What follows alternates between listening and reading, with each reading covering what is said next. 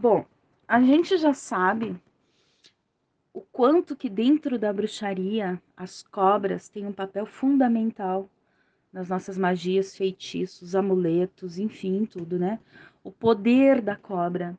A cobra, ela tem várias simbologias dentro da magia.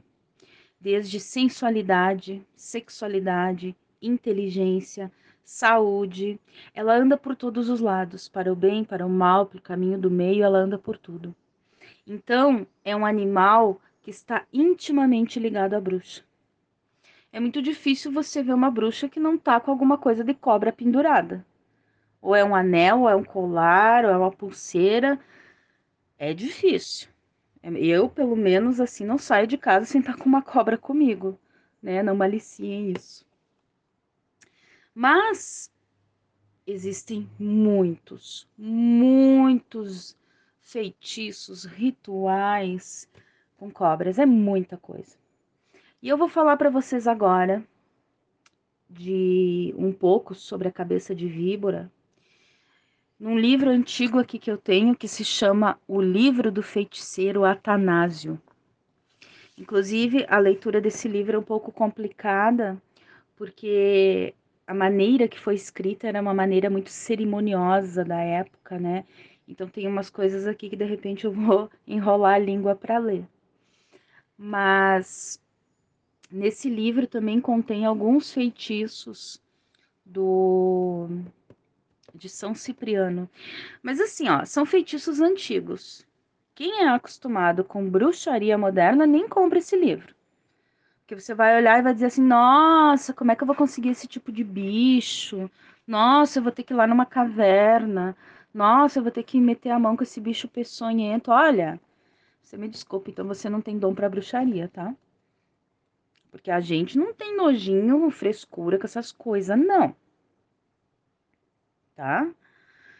Então vamos lá. O poder da cabeça de víbora para fazer o bem e para fazer o mal, tá?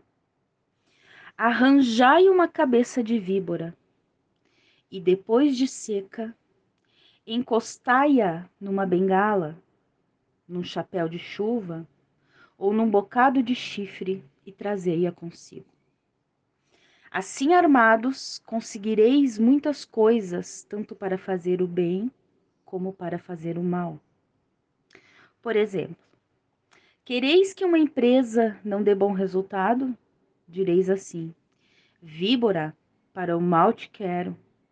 Quereis que vá bem? Devereis dizer: Víbora, para o bem reclamo teu poder. Estão entendendo? Tendes vontade que vosso inimigo vos peça misericórdia? Tendes meio de conseguir. Basta chamar o auxílio da víbora e sussurrar: Víbora, manda vir aqui Fulano com humildade. E essa pessoa aparecerá, ato contínuo, com palavras de brandura, a pedir-lhe perdão.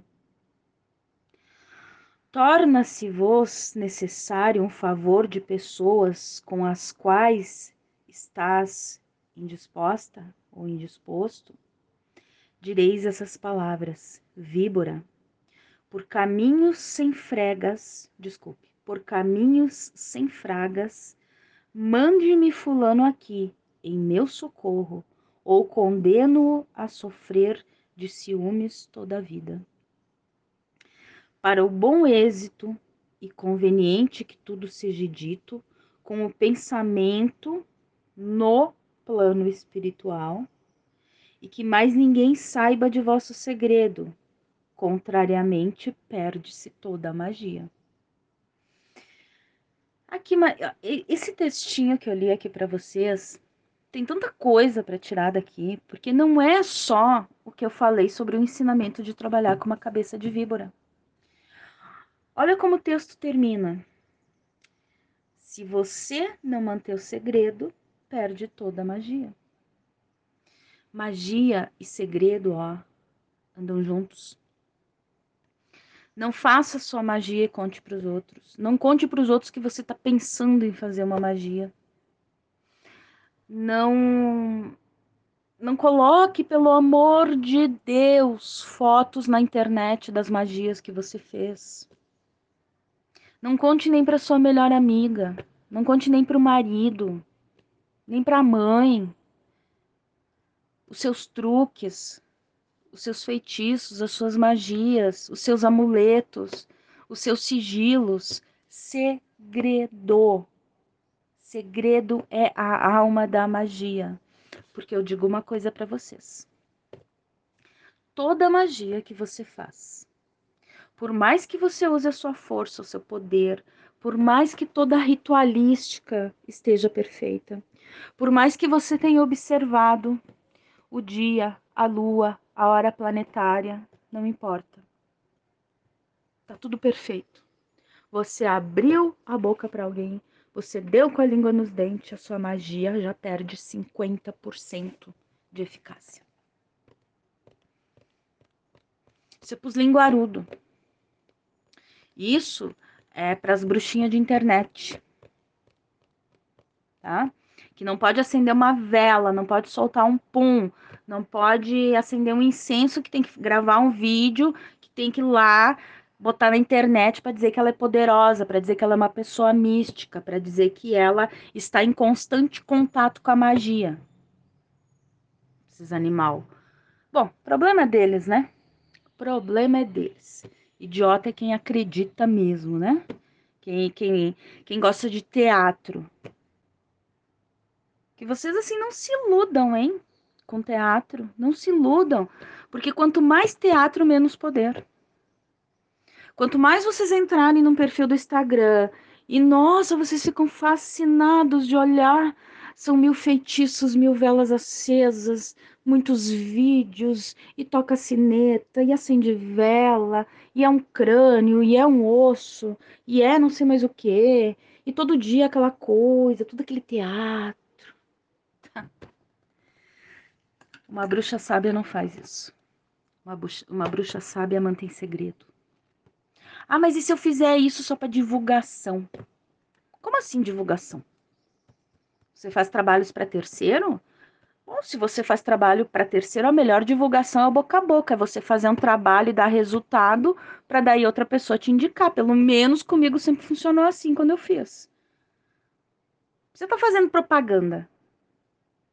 Imagina é comércio para começo de conversa. Ah, mas então eu não posso fazer magia para ganhar dinheiro? Pode, pode. Aí é uma questão, né? É um trabalho? É, é um trabalho. Mas não é tipo um comércio que você tá vendendo, sei lá. Olha, hoje tem uma promoção de R$1,99. Não é assim que a banda toca. É diferente.